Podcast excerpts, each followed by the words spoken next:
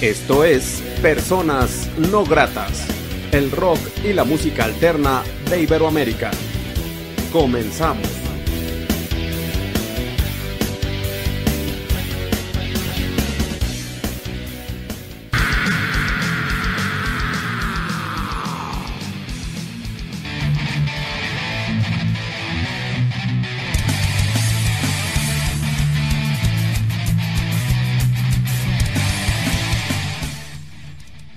La entrevista.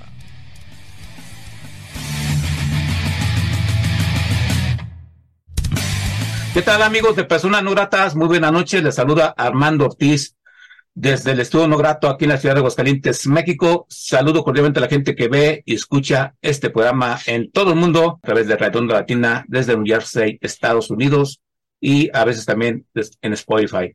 La noche de hoy, la entrevista de Personas Gratas, eh, lo conocí hace muchos años, eh, casi 12 años, en vocabulario.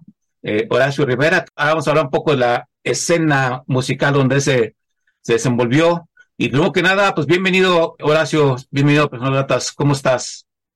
Muy bien, Armando, gracias. Pues aquí, bienvenido, gracias a la gente de, que nos está siguiendo a través de tu frecuencia y pues un gusto estar aquí en este programa. Hace mucho que tenía ganas de venir. Gracias, y bueno, pues ahí este, eh, en aquellas charlas, y que de hecho no más eran charlas, eh, porque algunas vi en unos blogs lo de amantes religiosa, yo también tenía muchas ganas de, que nos hablara de, de, esos proyectos musicales donde te desenvolviste, y creo que ahorita es un buen momento, porque tú te has dado, dado a tarea como hacer un rescate eh, de, de, estas canciones, esa gran historia que quedó por ahí pues pendiente. Eh, primero que nada, pues Horacio, ¿Cómo te nace el gusanito de estar en la música y qué te orilló a empezar a tocar en estas este, bandas? Que también comentábamos antes que los 90 era como una escena muy gótica, muy dark, que por cierto, pues hace algunos años también utilizamos uh, una muy buena propuesta de dark, me acuerdo, pero también después te la, entrevistamos, pero ya es otra historia. Eh, platícanos, ¿cómo te dio el gusanito de la música? Bueno, mira, la música yo creo que estuvo siempre. Mi papá escuchaba a Janis Joplin, escuchaban músicas de trío, de rock and roll, etcétera. Entonces, eh, pues de repente me gustaba mucho la música, pero lo que pasaban en la televisión, lo que pasaban en los programas de, pues no me gustaba tanto. Era, había mucho pop en esa época de los ochentas, cuando ya tenía yo conciencia de la música. Y tenía un, unos tíos bueno, había mis tíos tenían un trío, un, una música de tríos que, pues escuchábamos todo el tiempo. Nada que ver con el rock, pero sí mucho que ver con, con el aprender a, a, a, tocar la guitarra. Cuando ellos ensayaban, pues mi primo y yo pues empezábamos ahí a, a tocar, a hacer nuestros pininos. Y creo que eso llevó a, la, a que, bueno, si no te gustaba la música que estaba en, las, en la televisión, en el radio, todavía no existía este, espacios como como personas no grata, como rock and rollario, eran, eran los ochentas, imagínate, en esa época pues era siempre en domingo, estar viendo televisión donde pues era puros grupos pop y, y no, no, no, no me identificaba. Entonces lo que yo decidí es empezar a hacer mis canciones. Al principio solamente eran la letra y después pues ya empecé a meterles un poquito de música. ¿Y, y, qué, qué, instrumento te empezó a latir la guitarra? O sea, musicalmente, bueno, por ejemplo, yo, quis, yo quise algún día ser guitarrista y no, no pude. Eh, por ejemplo, ¿qué instrumento te llamó la atención? Pues mira, sí era la guitarra porque mis tíos tocaban este, el requinto uh -huh. y la guitarra de acompañamiento. Entonces, tanto mi primo como yo empezamos a tocar la guitarra, la guitarra de madera, la guitarra española. Sí, sí. Cuando ellos eh, dejaban los domingos, que era el, el desayuno familiar, ahí dejaban sus guitarras, nosotros agarrábamos y nos poníamos a, a seguir el guitarra fácil y todo esto. Pero después empezamos a, aprender. Yo eh, tenía todavía las ganas de, de tocar eh, rock and roll y pues eh, como a los 16, 17 años empezó ya la cosa un poquito más en serio. Mi papá me regaló una guitarra eléctrica y un amplificador, un pibi pequeñito, pero con eso empecé a hacer ruido y vaya que hacía ruido, porque todavía no sabía tocar. Entonces me mandó a clases de guitarra con el maestro Harris Margali de Minot, okay. de Jaguares, ustedes lo han de ubicar más como Jaguares. Pues él empezó a, a, a enseñar, pero yo todavía no aprendía cuando ya estábamos nosotros eh, reuniéndonos, haciendo una banda ahí en la casa, en el, en el garage de la casa, como se hacían antes, y pues invitó unos amigos y empezamos así a tocar. Todavía ni teníamos nombre, no éramos un grupo hecho, sino que estábamos haciendo eh, puros jams, puras improvisaciones. Me acuerdo mucho, eh, mi cuate Lalo, de la, pues, amigo de la secundaria, eh, se empezaba a tocar la batería, una batería que compramos entre todos, así a 500 pesos nos costó, y una batería hecha con acrílicos. un señor se puso a hacer, a doblar acrílicos, se hizo una batería, y pues esa fue la primera. Entonces no teníamos ni nombre del grupo, y empezó a tocar Lalo, ya que agarraba vuelo, pues empezábamos a tocar guitarra y bajo, que estaba Héctor, otro amigo de, pues de ahí de la colonia, y, yo pues empezamos a hacer nuestro ruido. Pero así es como empezamos, fíjate.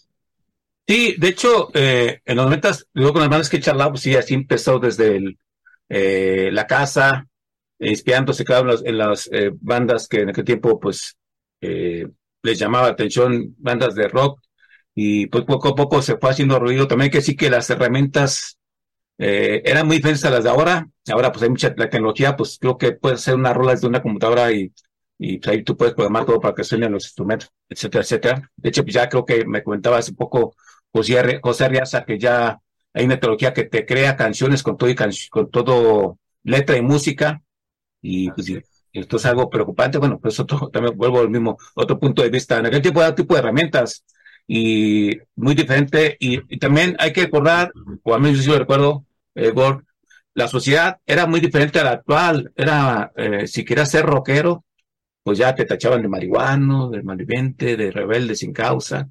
Eh, ¿Tú en ese sentido no, no, no le batallaste? Fíjate que no le batallé mucho porque hasta eso estuve en la prepa 9, que era pues, finalmente la UNAM, eh, gente un poquito más abierta de mentalidad, etcétera. Yo traía la greña larga, me peinaba muy al estilo de, de pues de los caifanes, ¿no? De, de, de The Cure, este tipo de peinado que se usaba en ese entonces. Y después ya me dejé el pelo largo, pero en los aretes, todo ese rollo. La familia sí se, se espantaba un poco. Afortunadamente mis tíos, los que tocaban en el trío, pues eran eh, gente pues de la trova, del, de la bohemia, y pues ellos nos daban chance de ensayar ahí en, su casa o mis papás me daban chance de, que fuéramos ahí a, hacer ruido. Entonces, mm, creo que no había tanto ah, ese problema, era el norte de la ciudad. Pensemos que ya para cuando empecé a, tocar y todo este rollo, pues ya eran eh, los principios de los noventas. Ya empezaba a haber menos estigmatización en este sentido. Eh, y ya había un poquito de, de, radio, ¿no? Estaba Espacio 59, ya ahí pude escuchar grupos que, que me gustaban porque la decisión de componer eh, fue justamente porque no me gustaba la música comercial. Pues pues, ¿por qué no hago yo mis propias rolas? Y, así es como empecé a, escribir, antes de, incluso de saber tocar. Yo tenía como ocho años cuando ya hacía mis canciones, ¿no? Estaba pues muy chamaco, pero ya tenía esa inquietud de, de hacer versos que después se convertían en canciones. Y, y, fíjate, ya recuerdo el nombre de la banda, se llama Ibernia, que entrevisté hace, a Azul, entrevisté hace como cuatro o cinco años, de, y ellos, ellos, es un demo, un demo en el 91, que después una rola estuvo sin la alternativa, eh, compilado de, de, algo de, bueno. Discos dedo. Ajá, dedo.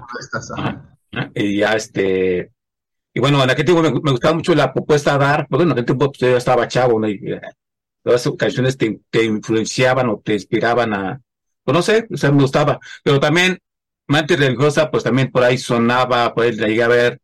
Eh, y después de tiempo, creo que después de que ya estamos, nos conocemos de radio, supe que tú eras parte de.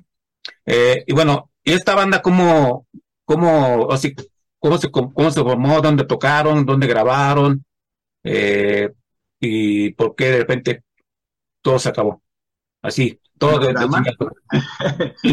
Mante religiosa yo creo que empieza con este grupo que te decía de amigos donde estaba ahí. Pues mira, no, no quieren que se sepa esta historia truculenta, pero bueno, la mantis religiosa se, pues ya se, se forma por Memo en la guitarra, eh, Lalo en la batería, eh, llega también un amigo que conocimos con las vírgenes que nunca fueron santas, Said y yo. Los cuatro empezamos a, a hacer ya el grupo ya con las canciones nuestras, porque antes tocábamos muchos covers o casi todos eran, eran versiones, pero aquí ya empezamos a, meter nuestras canciones y empezamos a tocar, pues básicamente donde, donde nos llamaban y donde no nos llamaban. Empezamos a tocar en bares, bares pequeños, en algunas fiestas, en algunas, eh, incluso yo diría que son como hoyos funky, porque nos tocaba de repente en bodegas así vacías con otras bandas, incluso a veces eh, bandas de distintos géneros, muy punks, y, nos tocaba luego cerrar. Eh, por alguna extraña razón nos tocaba hasta el final y, bueno, pues ya sabes, ¿no? Que de repente, pues la gente se ponía más brava, quería escuchar algo más, más este punk, menos dark.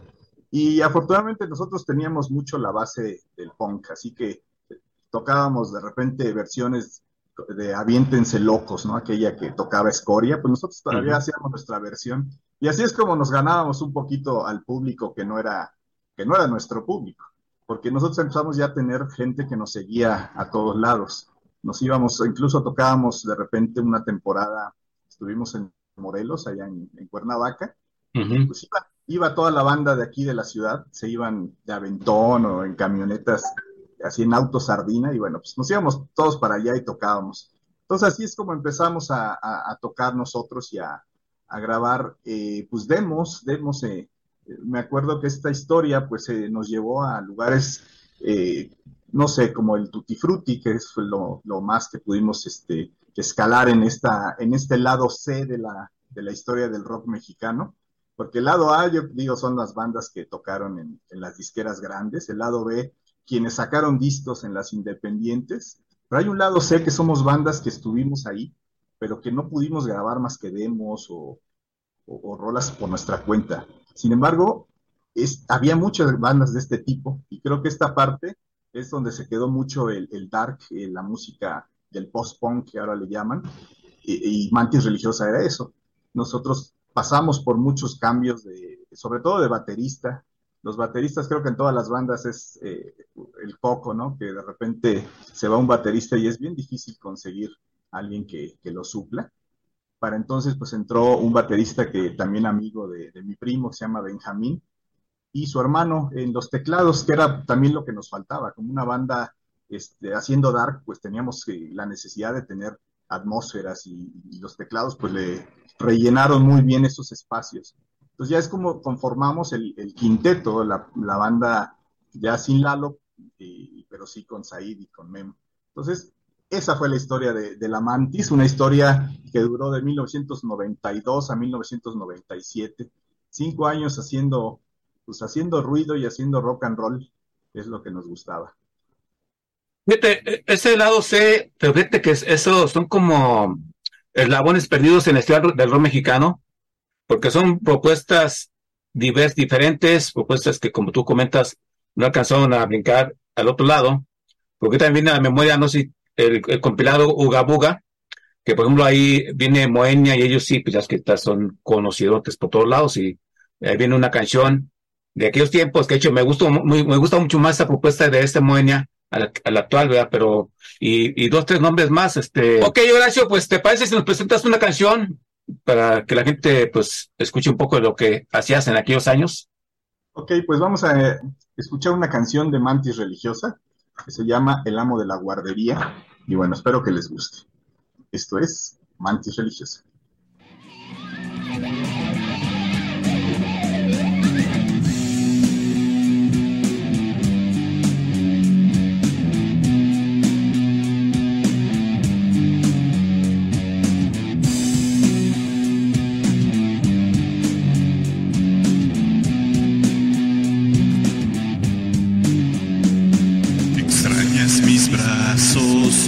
Tu cuello,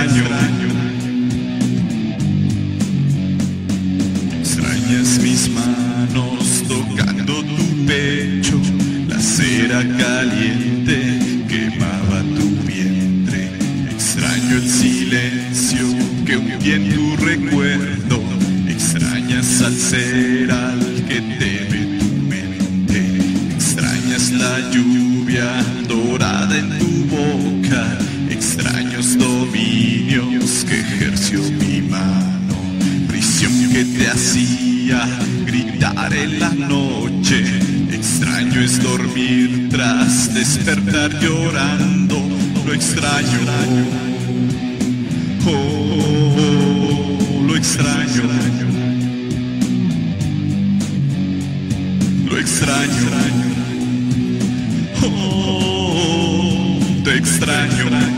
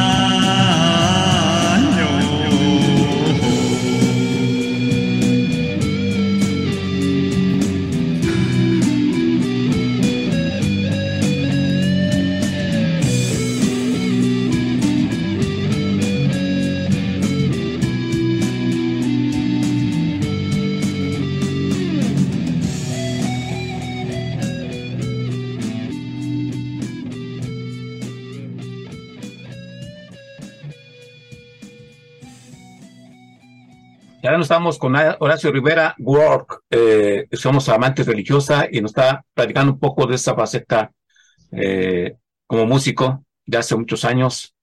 Eh, que bueno, oye, ¿y no te da nostalgia no haber seguido en la música, Horacio? Pues bueno, después has hecho muchas cosas, ¿verdad? por ejemplo, eh, lo de la enciclopedia en tu idioma que nos sirvió a mucha gente a descartar música y todo este tipo de cosas, pero en cuestión de hacer música, ¿no te da nostalgia de no poder haber seguido?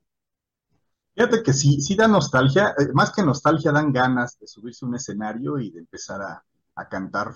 ¿Por qué? Porque es, es un, pues, una sensación, digo, la gente que, que, que es- está en el rock and roll eh, lo sabe.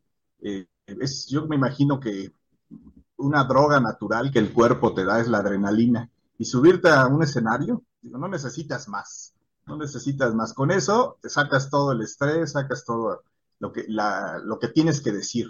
Entonces, eso es lo que sí me, me dan ganas. Sin embargo, eh, pues hablamos un poquito del final de, de la mantis religiosa. Es un tema que pues, también tenemos que tocar. Yo creo que ya era de repente mucha fiesta, de repente, eh, pues tienes muchos amigos, Claro. eh, hay mucho, mucho alcohol. Tú como banda, en donde toques, te podrán pagar eh, poco, mucho o nada, pero el alcohol siempre, siempre está ahí. Entonces, yo creo que en algún momento eh, yo me au- autoexilié de la Ciudad de México, porque no era el problema los miembros del grupo, digo, al contrario, creo que todos seguimos siendo excelentes amigos, pero, eh, pero bueno, había que parar, había que parar, porque si no, pues íbamos a acabar como Jim Morrison, no, no sé, en ese club, ¿no? Porque sí estábamos ya como que eh, ensayábamos poco, estábamos siempre en la fiesta, etcétera.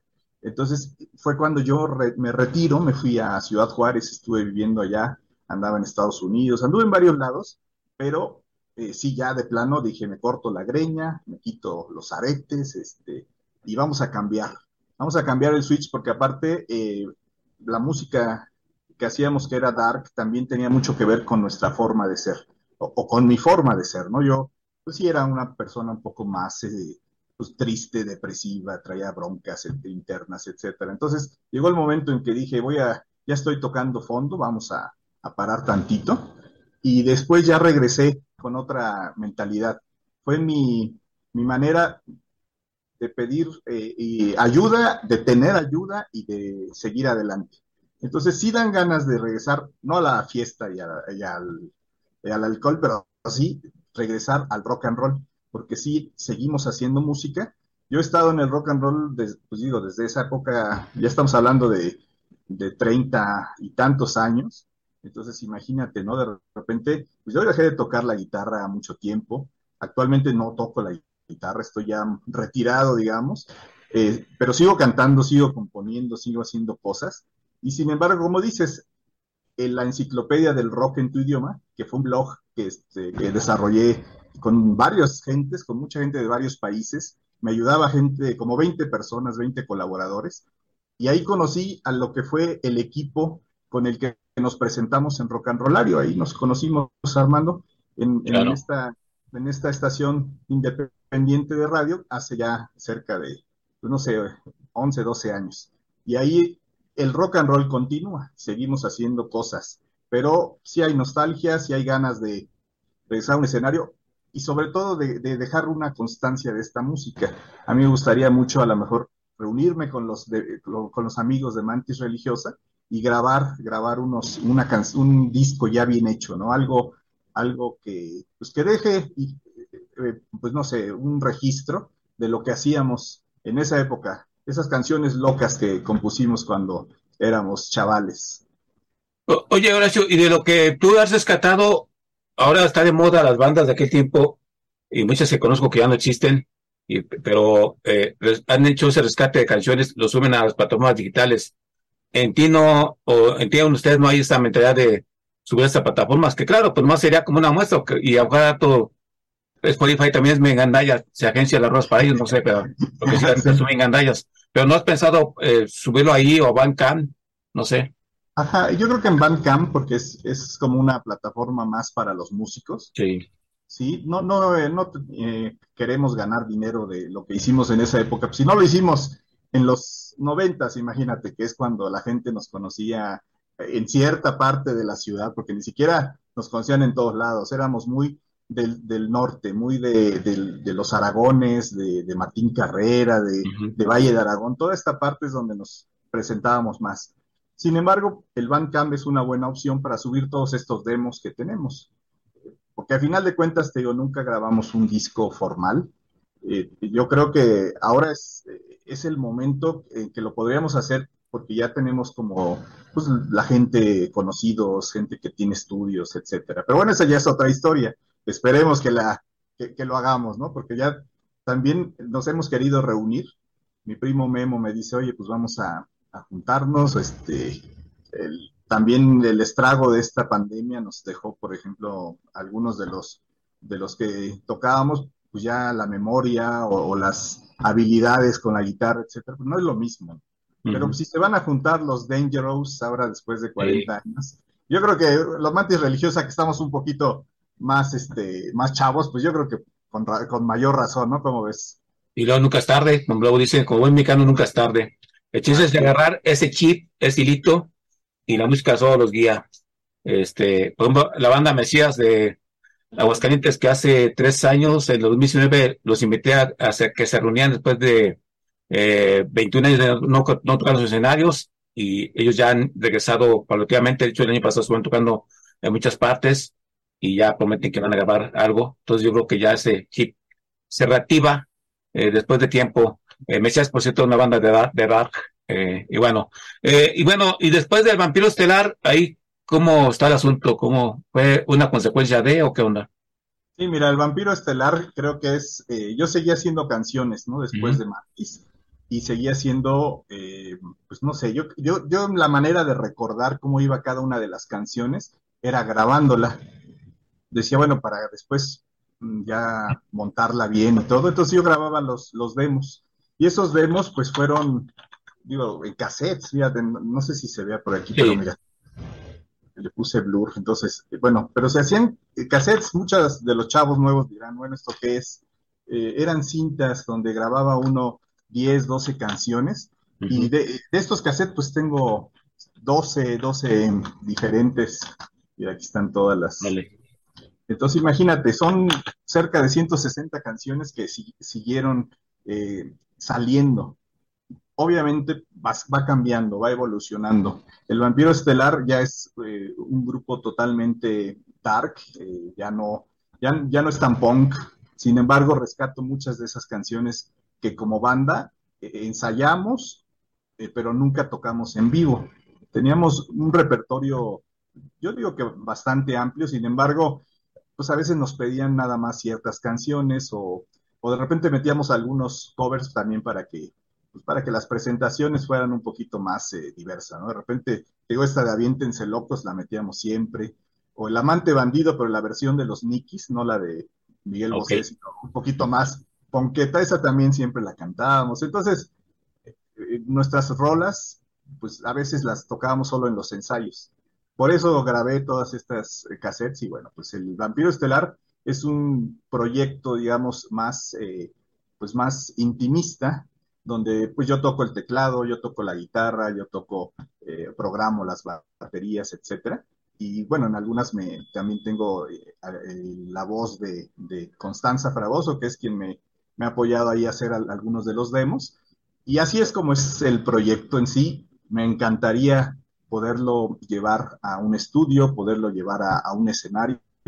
Y, de ahí, pues también podemos escuchar algunas rolas para que también la gente se identifique.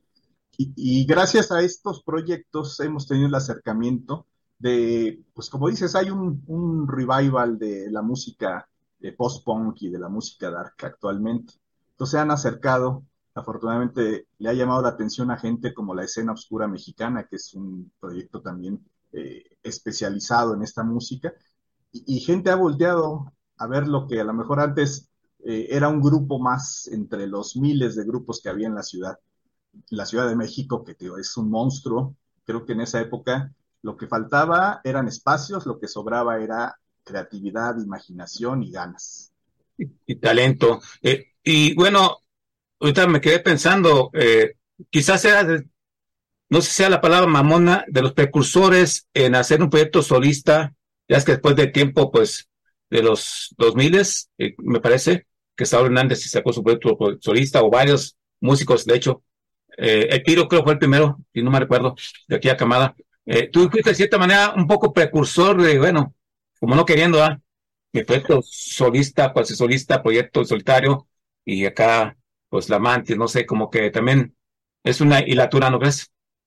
Yo creo, yo creo que el, más que buscar ser solista, porque digo, nunca fui eh, esa parte de querer ser el protagonista, si no le hubiera puesto a lo mejor mi nombre al proyecto, ¿no? Como uh -huh. hicieron muchos. No, yo creo que es más que nada guardar y rescatar todas esas canciones que seguían. Mi mente seguían llegando ideas, seguían llegando, este, algunas muy locas, por cierto, pero, eh, pero bueno, había, había que decir, había que contar historias. Yo eh, hago mucho esta referencia de que la música dark es como el cine de terror.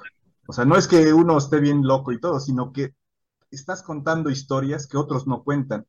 Cuando vas a escuchar en la televisión abierta, escuchar estas historias tan, tan truculentas, ¿no? De la muerte y cosas así.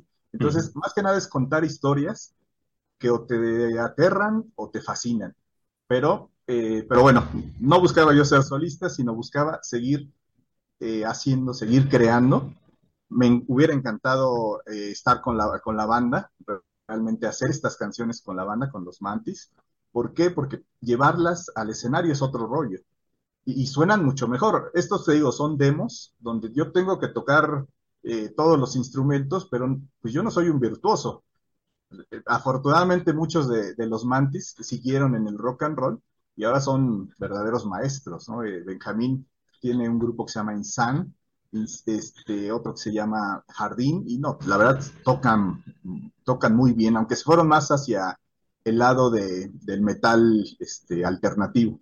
Eh, mi primo Memo, pues él tocó con los este, Magníficos, que es una banda de surf. Sí. Ellos crearon, él y, y, unos amigos que tenían otro grupo también de, de Valle de Aragón, este, hicieron los Magníficos, y han tocado en el Zócalo, han tocado en toda la República, en, acoplados en, muchos lados. Entonces yo creo que más que nada es un registro de lo que, de lo que faltó de la Mantis, es una continuación. De hecho, estos discos o estos cassettes podrían decir eh, Mantis religiosa sin bronca, porque la mantis se creó y nació y no ha muerto. Está en un letargo, en un retiro espiritual, pero seguramente por ahí va a regresar algún día. Sí, pues ojalá que eso sea posible, como bien comentas, reunirse y eh, te digo, además esto, algo que detone y creo que tal que de no va a suceder. Eh, ahora pues ya están las condiciones un poco más adecuadas, ya, esta pandemia pues ya nos da chance de hacer muchas cosas. Eh, bueno, ahora sí, pues presentamos una rola que parece Horacio de, de, de, pues no sé. El vampiro estelar vamos a presentar esto que se llama Salgo de, tu, de mi ataúd. Salgo de Mataú, te cuento rápido, pues es una canción eh, de cuando justamente estás haciendo algo como esta música y que el resto de, pues, del mundo está en otra sintonía, ¿no? Entonces como que no encajas en este mundo comercial de alguna manera o en ese mundo en el que la gente está buscando eh, solamente canciones de amor, ¿no? Esta es una canción muy oscura, pero muy, muy, muy, muy este, intimista. Habla justamente de eso, ¿no? De que no te hallas en un mundo en el que eh, los medios de comunicación pues no voltean para, para este tipo de música. Salgo de mi ataúd y esto es El vampiro estelar.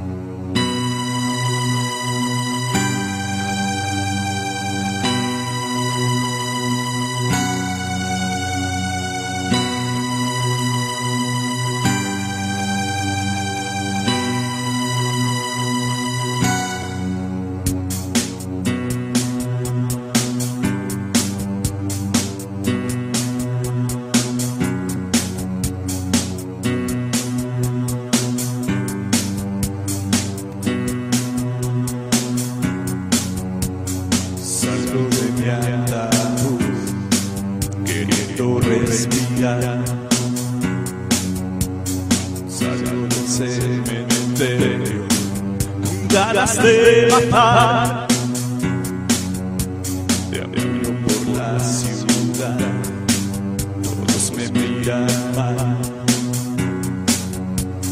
Sé porque estoy muerto, porque yo soy como los demás. Estoy muerto, estoy muerto.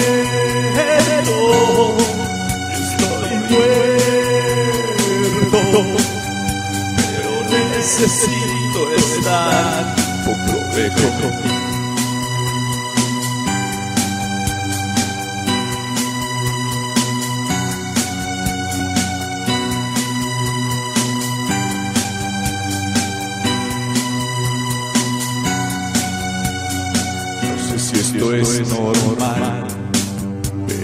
Sin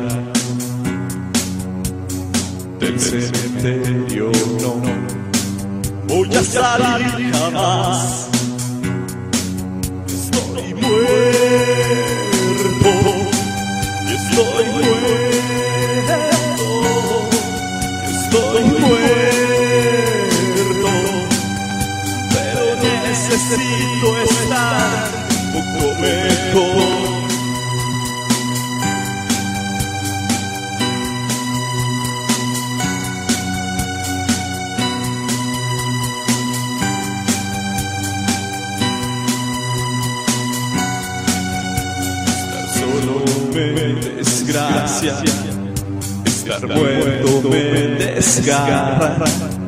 Estoy esperando que todo esto termine bien. Y estoy muerto, y estoy muerto, y estoy muerto.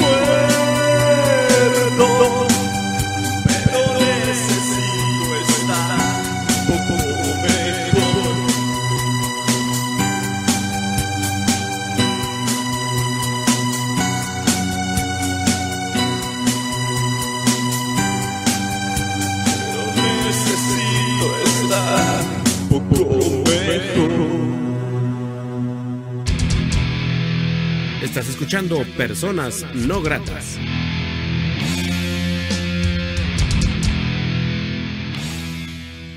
Bien, estamos charlando con Word, Horacio Rivera, aquí en Personas No Gratas, este colega, este canalito, grandes recuerdos granularios, de gran, de gran este, respeto y cariño, por supuesto.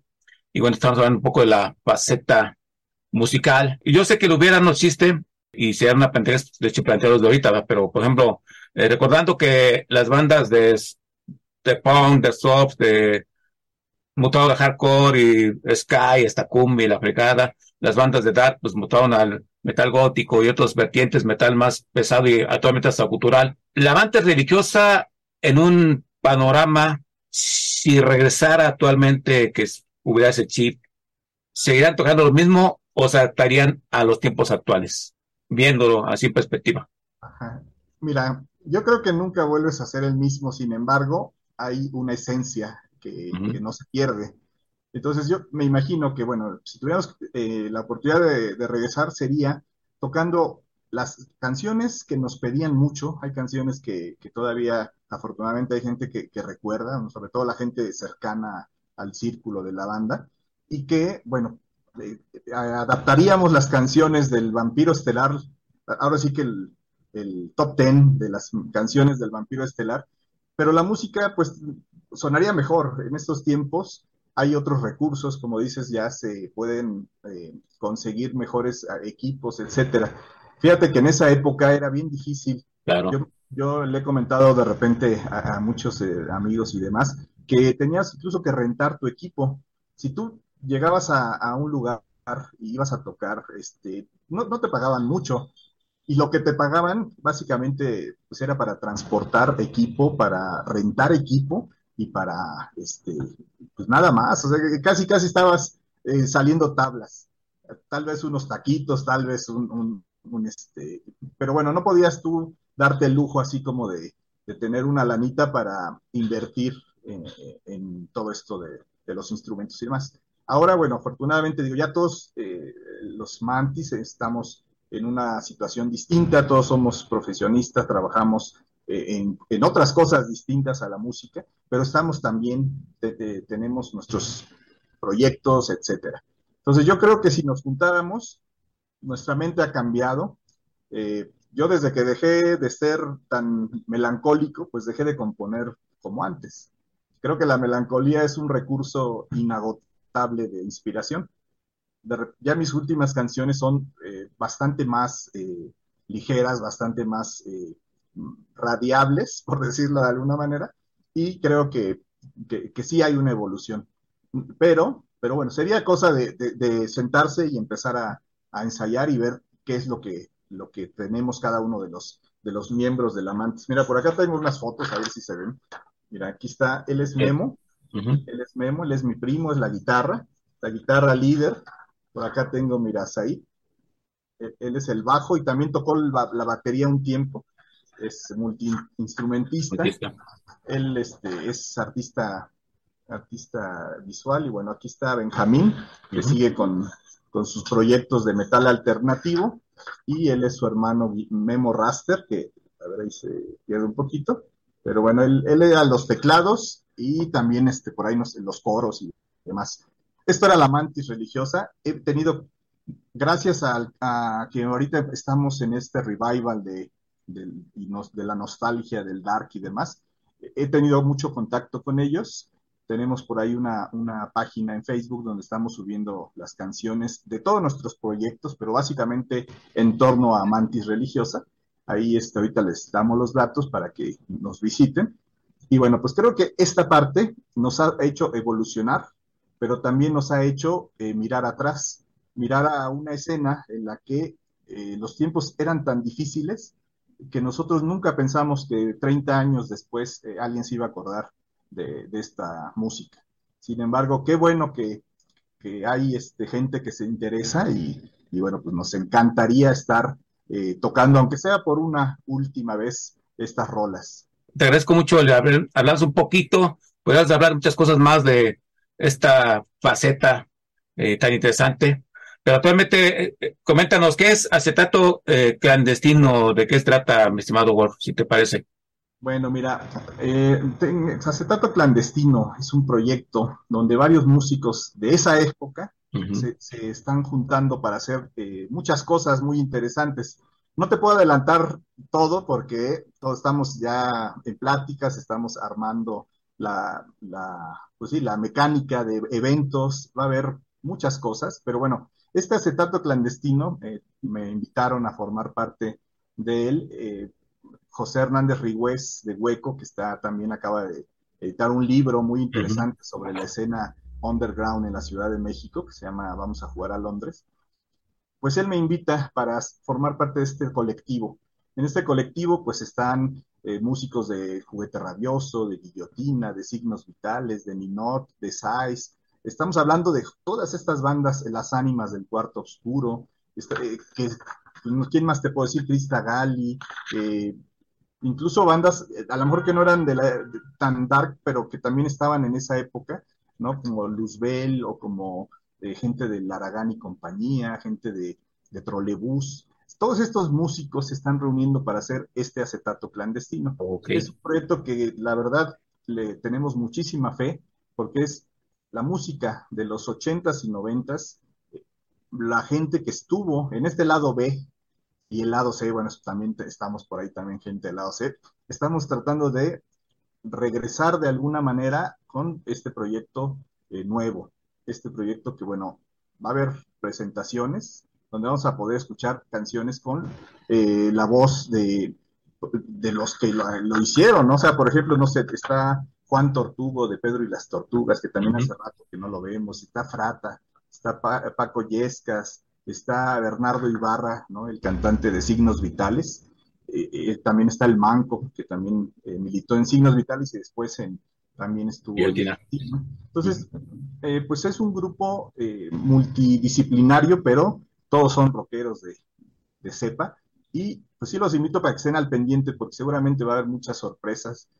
Esta nostalgia, este regresar a esa época, eh, no, nos está gustando tanto la música de, de, reggaetón y demás, entonces creo que es bueno mirar atrás y traer estas propuestas de que gustaron tanto, pero que no fueron masivas. El lado B del rock no estuvo en Ariola, no estuvo en CBS, no estuvo en Discos Rocotitlán, Discos Dodo, estuvo en, Opción Sónica, estuvieron en esos pequeños subsellos que la verdad no tenían el mismo apoyo que, los sellos eh, principales. Entonces, eso es acetato clandestino, estemos al pendiente. Y, cualquier novedad eh, yo te, te cuento inmediatamente. Sí, pues así que qué bueno que sin caer español nos comentes algo de ello y todo esto posible, pase algo muy chingón. Eh, y qué interesante, qué interesante que se haga eso. Fíjate, se me hace muy chingón, eh, mi estimado Horacio. Ahorita me llega a la mente, bueno, y yo sin creerme la gran chingadera, eh, y ahorita rescato canciones de la escena de localidad en persona, no hago un visual. Hace algunos años alguien me decía, eh, que por qué no rescataba canciones para la nueva generación de ahora. Es que, cabrón, ahora te mueres tú o se muere Ramón Arrondo, mi compadre de Busca Nacional casa. Y esa historia nadie la va a conocer. Y yo por eso, de cierta manera, he ido como rescatando audios, demos, que luego de, pues, cierto, las bandas ni me agradecen, este, pues, por ahí. Bueno, no digo, hay un ex amigo es compadre y presidente de una banda también por ahí le pasó una rola y pues no, como que se las mal le pusieron que la habían rescatado ellos de sus colección escondida, pues bueno, pues cada quien va. Pero bueno, eh, punto y aparte. Eh, y bueno, y rollario, ¿qué, ¿qué onda con rollario? Este, ¿Qué significa para ti rollario? Porque pues todos partimos de rollario, de ahí por ejemplo puedo decir que yo le estoy muy agradecido eh, en las dos etapas que he estado. Me hubiera encantado, me gusta un chingo que cuando se pretendió hacer comercial la estación, en aquel tiempo le estaba rompiendo un chingo y se vino abajo. De hecho, en la charla que tuve con Roberto Cortés Carzarte sí le comenté eso. Eh, después de que decí lo, volví, lo pude empezar para personas gratas. Eh, rock and roll, ¿qué significado para el Word? ¿Qué significado rock and roll para ti? Ok, bueno, mira, rock and rollario, te cuento rápido. Este, yo, por parte de, de este blog que hacíamos de, de, la enciclopedia del rock en tu idioma, pues nos invita Roberto a, a una entrevista. Así es como surgió. La entrevista estuvo tan divertida, estuvo, fuimos este, José Luis, fuimos David, estuvo este, por ahí este otros compañeros que, que, no han estado tan cerca porque están, viven en otros lados, como este, ay, bueno, ahorita se me fue el nombre de, de, estos dos amigos míos que ahorita, perdona, perdóname, bueno, Sergio es uno de ellos. Sí, Sergio.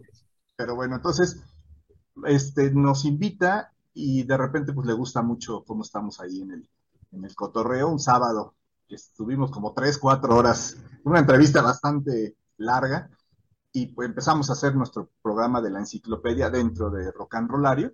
Después eh, se hicieron otras emisiones como eh, el rock nuestro, donde estuvimos todos, eso ya fue en, en la segunda etapa, y los archivos secretos, los archivos secretos, que también ahí sacábamos maquetas, cosas raras de, de, bandas.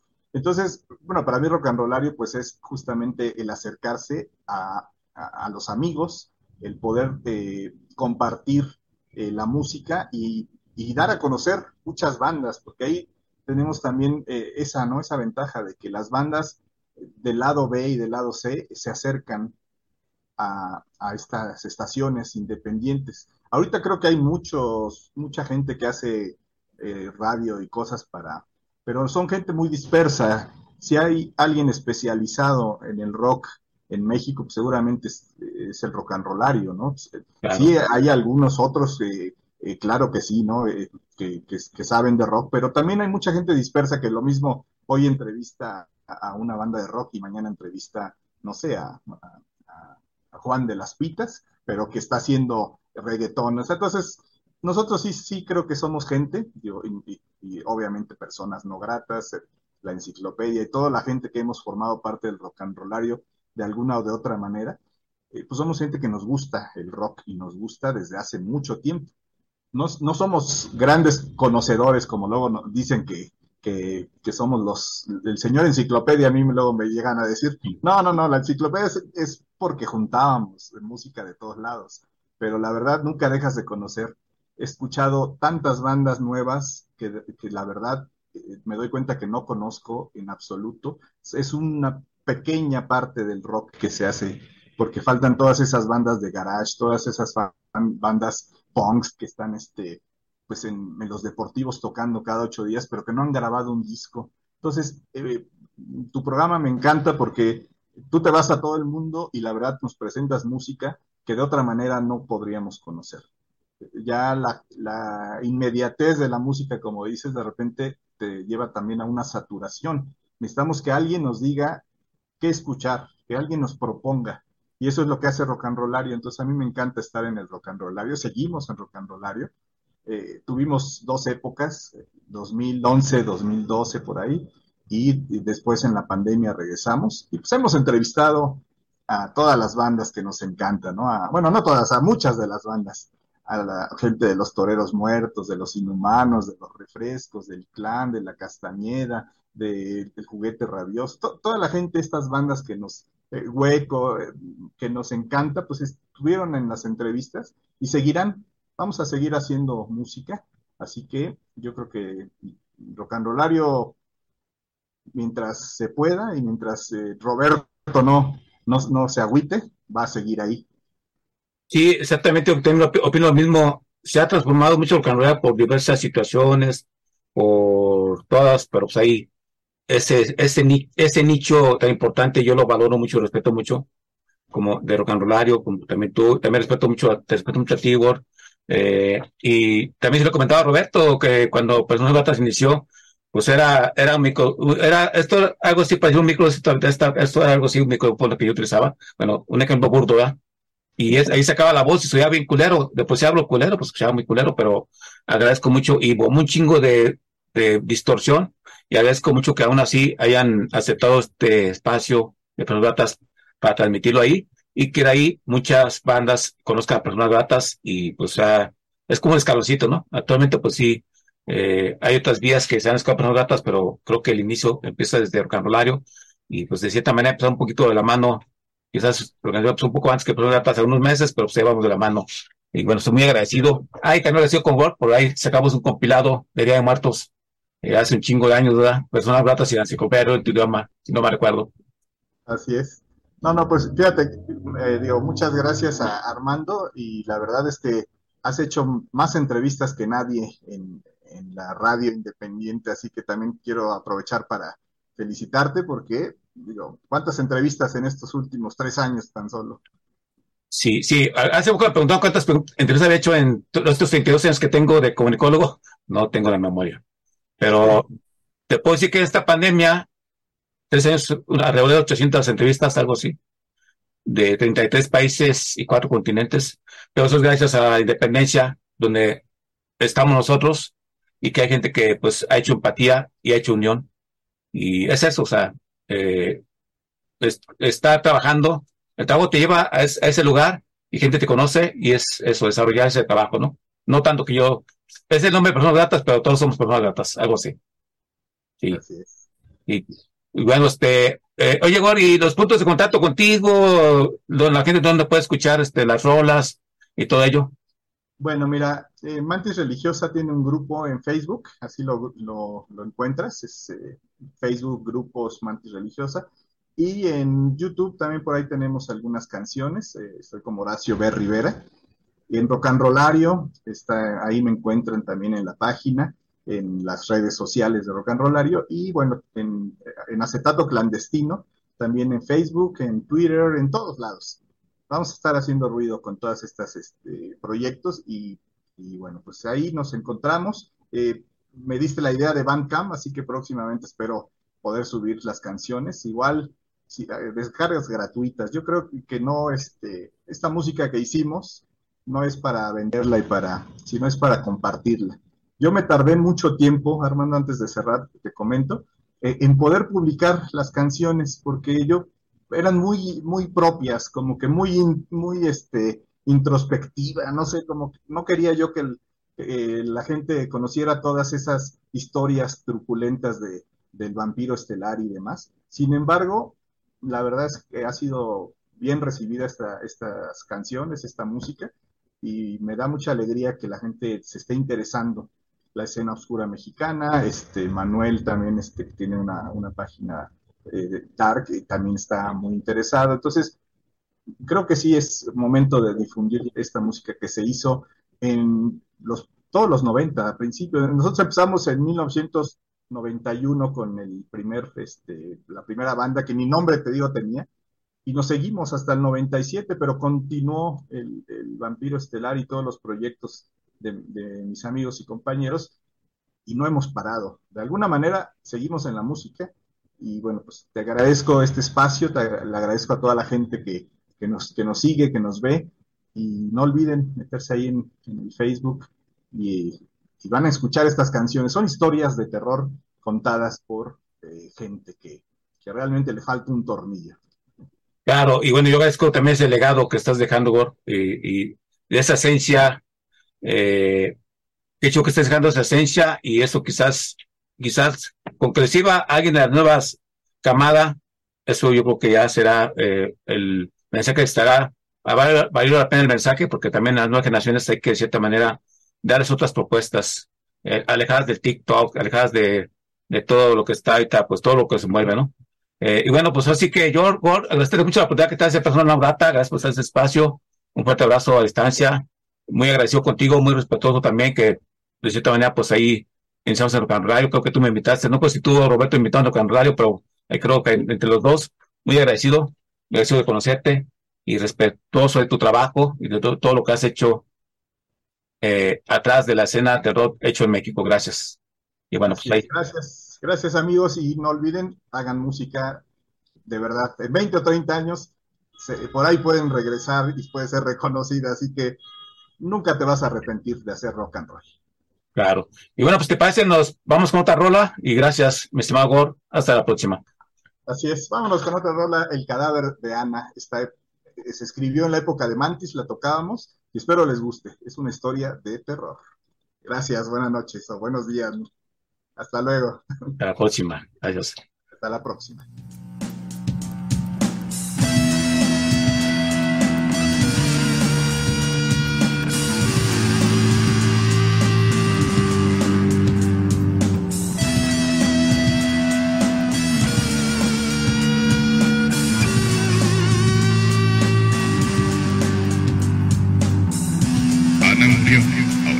Cadáver. niña bonita, ahora dónde estás? Hay muchos gusanos en torno a tus labios y no te puedo besar.